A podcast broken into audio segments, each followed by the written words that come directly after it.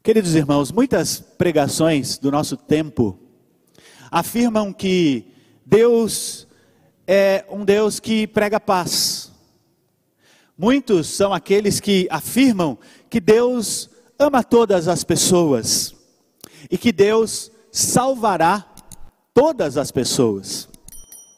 Embora esse tipo de pregação seja aprazível e até atrativa para muitas pessoas, nós não cremos que este é o verdadeiro Deus, o Deus que se revela na Escritura.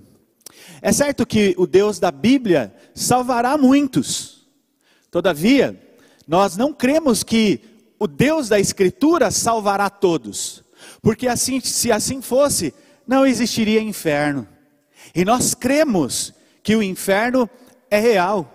E não apenas o inferno, mas a Bíblia também fala do lago de, de, de, fogo e enxofre, onde serão lançados a besta, o falso profeta, o diabo, e a Bíblia diz que a morte e o próprio inferno serão lançados neste lago.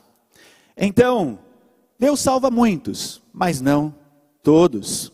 É certo que o Deus da Bíblia também ama muitas pessoas, mas ele não ama todas as pessoas. Porque, como nos diz a Escritura, não foi Esaú irmãos de Jacó? Disse o Senhor: Todavia, amei a Jacó, porém, aborreci a Esaú.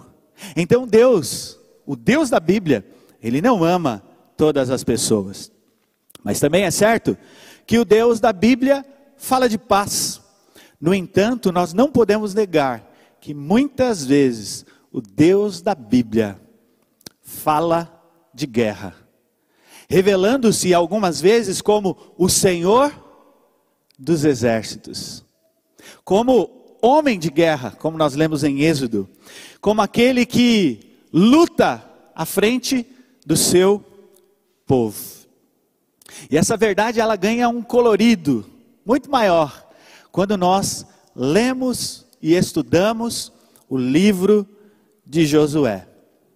O livro de Josué poderia muito bem ser chamado de o livro das guerras do Senhor, porque neste livro nós encontramos diversas guerras travadas entre o povo de Deus e as nações inimigas, aquelas sete nações que habitavam a terra de Canaã. E o que vai saltar aos nossos olhos quando mergulhamos no estudo deste livro é que o Deus de Israel é um Deus que se envolve na guerra. Ele participa da guerra. Quando nós vamos estudando estas batalhas, nós vamos percebendo que Deus, ele está presente em todas as guerras. Por isso, o Deus da Bíblia, o Deus revelado no livro de Josué, ele não ocupa na guerra um papel de coadjuvante, ele é o personagem principal, ele é o protagonista deste livro. O Deus da Bíblia, o Deus que se revela neste livro, ele não é parte dos eventos relatados, ele é o todo, e todas as batalhas giram em torno do Deus de Israel. Então, dando sequência à nossa série de mensagens neste livro, eu gostaria de levá-los a pensar no Deus da guerra, no Deus que se envolve na guerra, no Deus que está presente na, na guerra. E eu sei que esse texto é riquíssimo em detalhes, mas eu quero destacar apenas dois ensinamentos, pensando nas ações do Deus da guerra. O que, que nós vamos aprender? Ao ler estas histórias, em especial esse texto que, que lemos no início. Primeira lição, primeiro destaque: o Deus da guerra é aquele que peleja por Israel. Essa é a primeira verdade que eu gostaria de destacar. E quando eu penso nesta peleja, eu penso numa peleja que é real, não é fictícia não é de brincadeira, não é inventada. Nós, ao lermos, irmãos, é, esses versículos, nós devemos entender que eles são verdadeiros. Nós estamos diante de um livro é, de, de, histórias fruto da, da imaginação do homem. Pelo contrário, Deus inspirou Josué para que ele registrasse verdades absolutas para conquistar a terra de Canaã. O povo de Israel teve que pegar em armas, em escudos. A terra era prometida, mas ela não foi conquistada senão por meio da guerra. Então essa guerra, em primeiro lugar, ela é real. Mas essa guerra e esta peleja, ela era também constante. Se nós retrocedermos na história, e até aqui nós já vimos que o povo de Israel lutou contra Jericó. A primeira batalha é contra Jericó. Aquela cidade fortificada com muros que aos olhos humanos eram intransponíveis. Mas se nós seguirmos na narrativa, nós vimos também Josué e o seu povo lutando contra Ai. E eles não lutam apenas uma vez, mas eles lutam duas vezes. E vamos seguindo na, na, narrativa, e no capítulo 10, versos de 1 a 27, nós vemos a batalha contra aqueles cinco reis cananeus. E quando nós olhamos para o texto que nós lemos, nós mais uma vez vamos perceber Israel continuando a lutar, a pelejar, a guerrear contra os seus inimigos. Depois de matar vencer os cinco reis, o texto diz que Josué e o povo tiveram que lutar contra outros reis. Os versos 21 a 41 nos fala sobre essas histórias. E se você prestou atenção na, na, leitura, você vai perceber que dos versos 28 até o verso 41 são várias as expressões que apontam para a luta, para a guerra, para a destruição.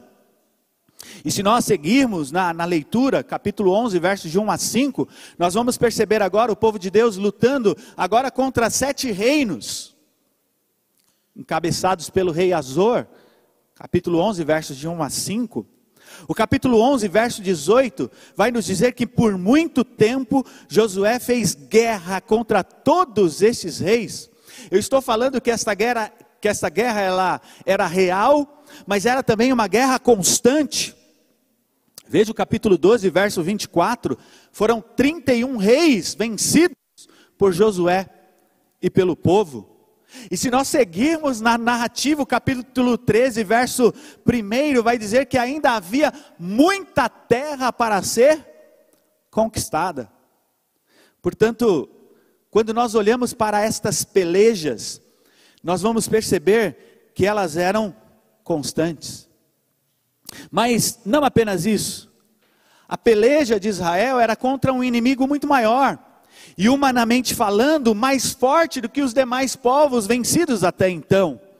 O capítulo 11, verso 10, fala de Azor, que era a capital de alguns reinos. E a grandeza de Azor poderia ser vista não apenas na sua extensão territorial, que era maior até então, mas Diz o texto, isso aparece agora pela primeira vez, que é, este reino possuía carros e cavalos. Portanto, era um reino forte, grande. E co como se não bastasse, o capítulo 11, versos 21 a 22, fala dos anaquins. E aqueles que estão familiarizados com a leitura bíblica devem se lembrar que estes eram os mesmos que no passado deixaram os espias de Israel amedrontados por causa da sua estatura. Lembram-se quando os espias foram até a terra de Canaã e eles voltam com um relatório de incredulidade, porque naquela terra, embora aquela terra fosse boa, era uma terra habitada por gigantes. Então, nós percebemos que essa peleja ela era real, constante e contra inimigos fortes e valentes, equipados e preparados para a batalha. Mas quando nós olhamos para o texto, nós vamos perceber que a despeito dos inimigos, Israel vence. Veja o verso 12. Josué tomou todas as cidades desses reis, e também a eles, e os feriu à espada, destruindo-os totalmente, como ordenara Moisés, servo do Senhor. 11, 23. Assim tomou Josué toda esta terra, segundo tudo o que o Senhor tinha dito a Moisés, e Josué a deu em herança aos filhos de Israel, conforme as suas divisões e tribos. E a pergunta que nós devemos fazer é: por que Israel venceu? Qual era o segredo da vitória de Israel?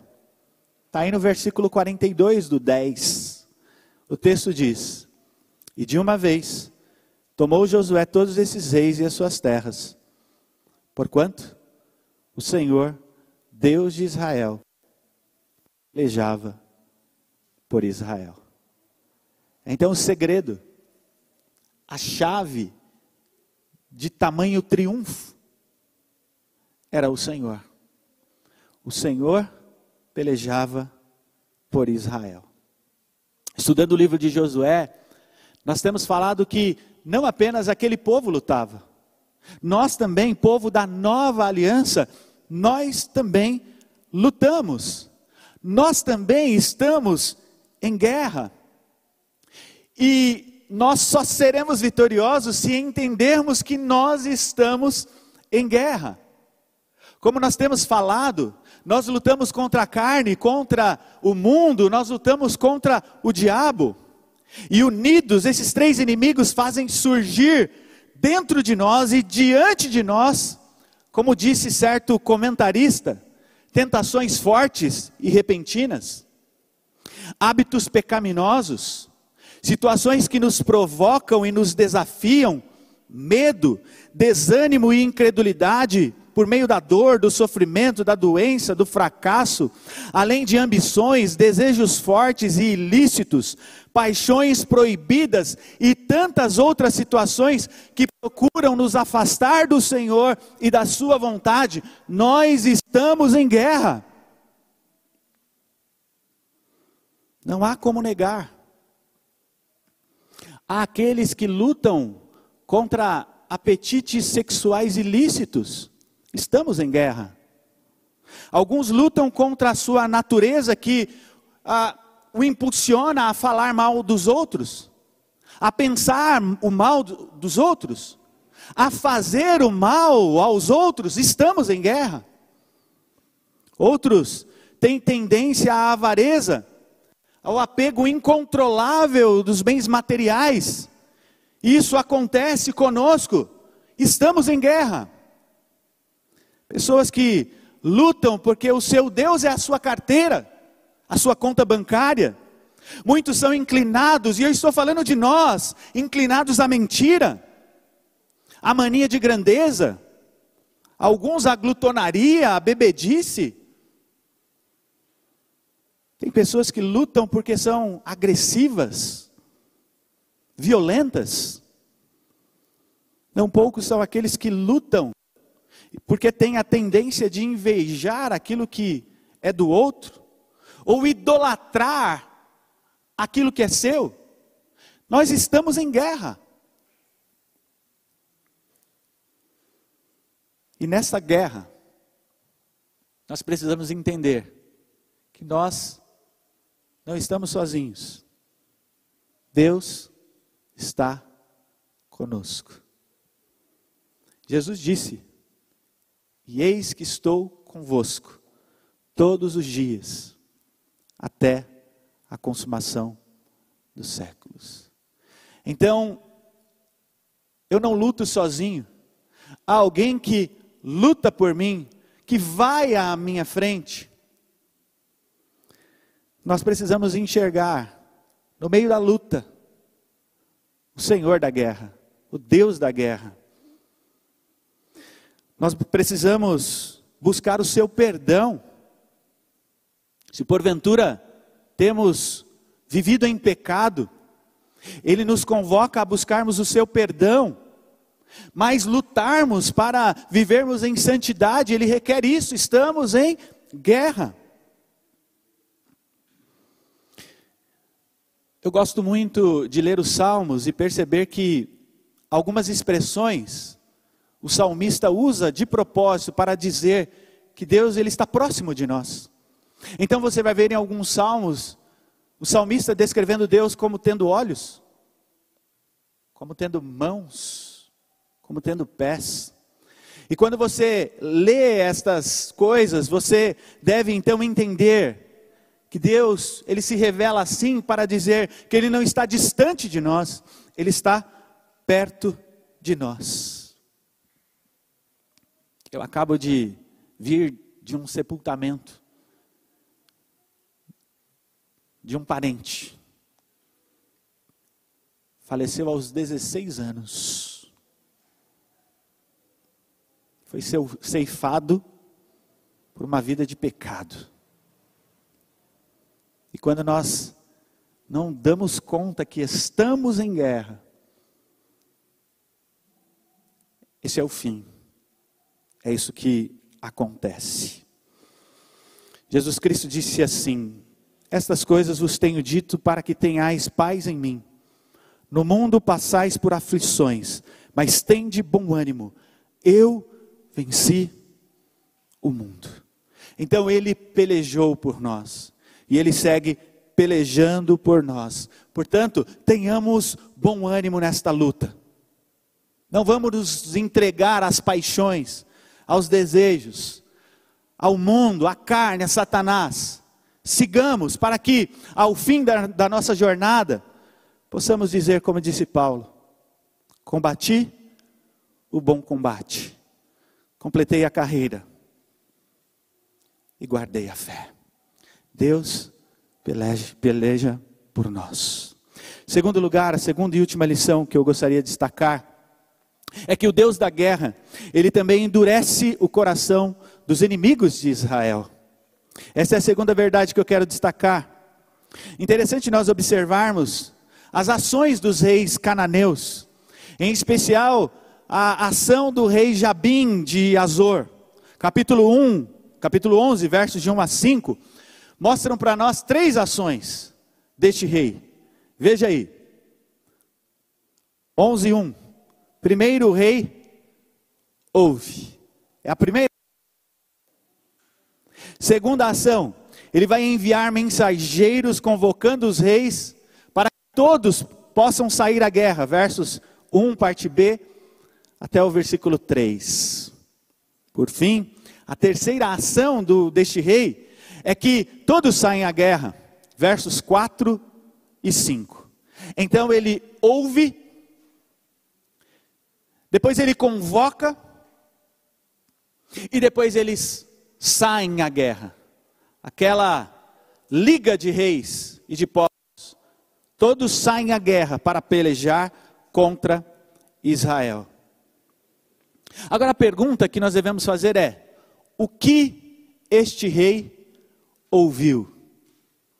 O que ele ouviu? O texto começa dizendo: tendo o rei Jabim, rei de, tendo Jabim, rei de Azor, ouvido isto. Então a pergunta é: o que ele ouviu. Se voltarmos para o capítulo 10, nós vamos perceber que o povo de Deus triunfou sobre todos os seus inimigos. Josué venceu o rei de Maquedá, venceu a cidade seguinte, Laquis, ah, venceu Oão, rei de Gezer, venceu Eglon, Hebron, o que nós temos descrito aqui, dos versículos 28 até o 41, são as vitórias do povo de Deus. E diz o texto que Josué, então, feriu todos esses reis e os seus reinos, mostrando que o povo de Israel, que Josué e o seu exército, vinha caminhando forte. Sabe aquele inimigo que vem vindo e onde ele passa ele vai destruindo tudo? Foi essa a percepção do rei. Foi essa a percepção daqueles povos que ainda não haviam sido vencidos por Israel. E o que nos chama a atenção, irmãos, é que mesmo ouvindo, tendo ouvido que o povo de Deus caminhava em vitória, mesmo ouvindo que o povo de Deus triunfava, os inimigos não se rendem. Eles saem à peleja. Eles não ficam intimidados. Eles não retrocedem. Eles não buscam um acordo de paz como fizeram os gibeonitas, lembram-se da história? Pelo contrário. Eles saem à batalha. Sabe aquela situação em que você sabe que você vai perder, mas mesmo assim, você insiste, você continua, você persiste. Assim estava o coração dos cananeus. E a pergunta é: por que, que eles fizeram isso? Por que, que mesmo ouvindo o barulho da guerra e a vitória de Israel, por que, que eles insistem em enfrentar o povo de Deus? A resposta está aí, capítulo 11, verso 20. Porque Deus endureceu os seus corações. Diz aí o texto. Porquanto do Senhor. Antes disso, verso 19. Não houve cidade que fizesse paz com os filhos de Israel, senão os heveus, moradores de Gibeão. Por meio da guerra as tomaram todas, porquanto do Senhor vinha o endurecimento do seu coração para saírem à guerra contra Israel, a fim de que fossem totalmente destruídos e não lograsse piedade alguma antes fossem de todos destruídos, como o Senhor tinha ordenado a Moisés. Então Deus endureceu o coração daqueles reinos, a fim de que eles saíssem à guerra, a fim de que eles fossem destruídos. E talvez alguém pense, talvez alguém conclua: se Deus endureceu o coração dos reis, logo os reis não eram responsáveis por seus atos, e sim Deus que endureceu o coração deles para saírem à guerra. Deus os reis? Nós estamos diante de um paradoxo. A Escritura constantemente nos coloca diante de situações assim. Então, de um lado, você tem um Deus soberano que endurece o coração dos reis. Do outro lado, você tem os reis que são responsáveis por cada um dos seus atos. E quando nós olhamos para a Escritura, ela está repleta de exemplos que mostram essa tensão: soberania de Deus e responsabilidade humana. Lembram-se de Faraó?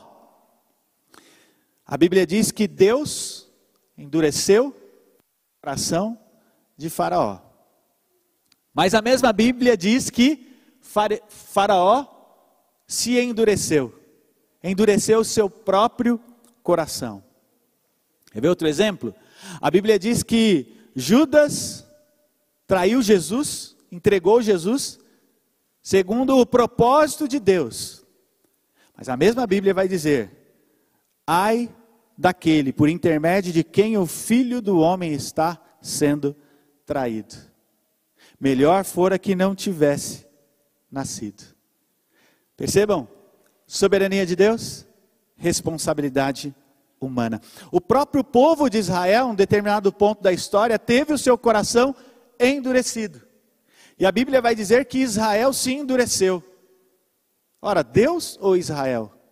A Bíblia vai dizer que tanto Deus endurece, como nós somos responsáveis e endurecemos não poucas vezes o nosso coração. E esta relação fica muito fácil de ser percebida quando nós vamos ao texto, olhando para o povo de Deus e olhando para os reis. Se você olhar para o capítulo 10 aí, você vai perceber que Deus foi o responsável pela vitória de Israel. Mas Deus não pegou em espada. Deus não pegou em escudo. Se você olhou aí com atenção, você vai perceber que era Josué quem pelejava. Olha aí o verso 29. Então Josué e todo Israel com ele passou de Maquedá a Libiná e pelejou contra ela. Verso 30. E aferiu a espada. Verso 31. Pelejou contra ela. 32, feriu a espada. E assim nós vamos percebendo o povo de Deus sendo responsável. Mas a vitória vinha do Senhor. E quando nós olhamos para as ações dos reis de Canaã, nós percebemos o mesmo princípio. Deus endureceu o coração daqueles reis, mas eles foram responsáveis, porque eles ouviram o barulho da guerra, a vitória do povo de Deus, e mesmo assim, eles não retrocederam, pelo contrário, fizeram uma, uma liga, uma aliança e foram à guerra contra Israel. Portanto, o fato de Deus endurecer o coração dos reis não quer dizer que eles não eram responsáveis. E a pergunta é: por que, que Deus endurece? Deus endurece porque Deus quer destruir. É isso que diz o texto.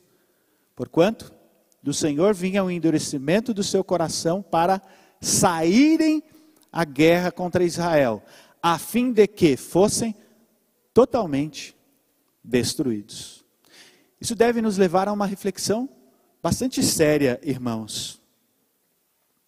Quantas vezes Deus não tem nos exortado para que abandonemos os nossos pecados? Será que você pode dizer que tem algum pecado que você vem carregando ao longo da sua vida? Às vezes nós temos pecados de estimação.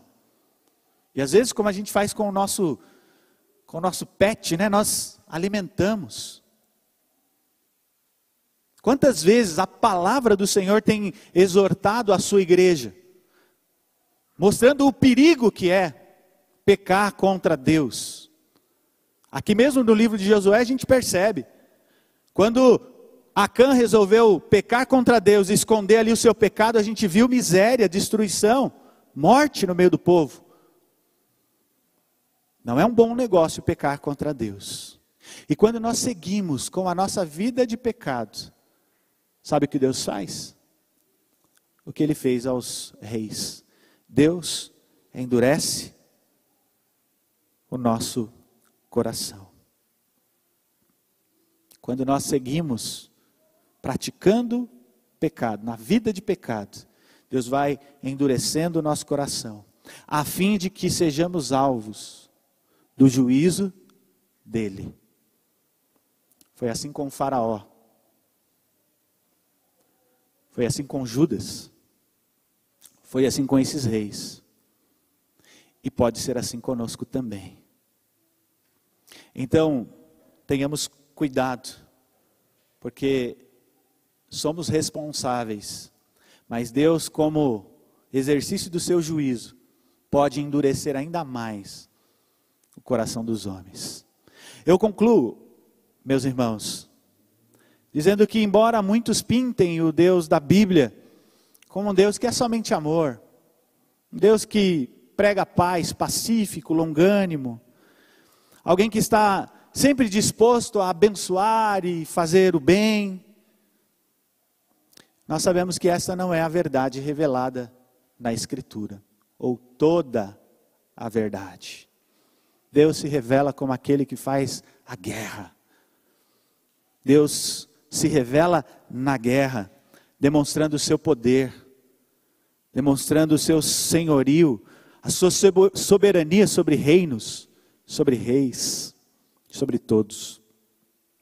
Como vimos, ele pelejou por Israel estando presente, presente ali nas mais agudas batalhas. E quando ele resolveu sair da guerra, como aconteceu na primeira batalha de Ai, o povo perdeu. E é o que acontece quando Deus diz: faça a sua vontade. Então, tomemos cuidado com isso. Lutemos, mas lutemos em obediência. Josué e o povo lutaram em obediência, e todas as vezes que nós lutamos em obediência, nós somos vitoriosos. E aquele que lutava por Israel era o mesmo que endurecia coração dos reis, para que esses fossem destruídos. E como eu disse, assim como ele endureceu o coração dos reis do passado, ele continua fazendo isso aos homens que recusam ouvir a sua voz. E antes que isso aconteça, antes que Deus endureça o nosso coração, nos torne surdos e cegos às suas verdades, nós precisamos nos voltar para Ele, arrependidos dos nossos pecados. Então, que hoje você e eu possamos aproveitar esta oportunidade que Ele nos dá, confessar os nossos pecados, nos arrependermos verdadeiramente, abandonarmos os nossos pecados e então seguir uma vida que o agrada, uma vida de santidade. Eu quero falar a você que talvez tenha orado por uma pessoa e você ora e você diz: essa pessoa tem um coração tão duro, coração de pedra. Eu tenho orado há tantos anos. Saiba que o Deus que endurece é aquele que quebranta também. Ezequiel 36 fala que Deus vai nos dar um coração novo, um coração de carne, sensível aos mandamentos, aos estatutos do Senhor. Então, se você tem na sua família alguém que tem um coração duro, ore por essa pessoa. Não, não perca a esperança. Siga orando, confie no Senhor. Ele pode fazer isso. E uma última palavra a nós, pregadores. A mim, a vocês, a igreja, todos nós somos pregadores. E às vezes nós pregamos aos outros, e o resultado não é aquele que nós esperamos. Às vezes nós anunciamos o Evangelho de Cristo, e queremos ver a pessoa diante do Senhor, assim como nós. Muitas vezes isso não acontece. Deus é soberano. Nosso papel é pregar. Nosso papel é anunciar. Mas o quebrantamento do coração vem dele. Então que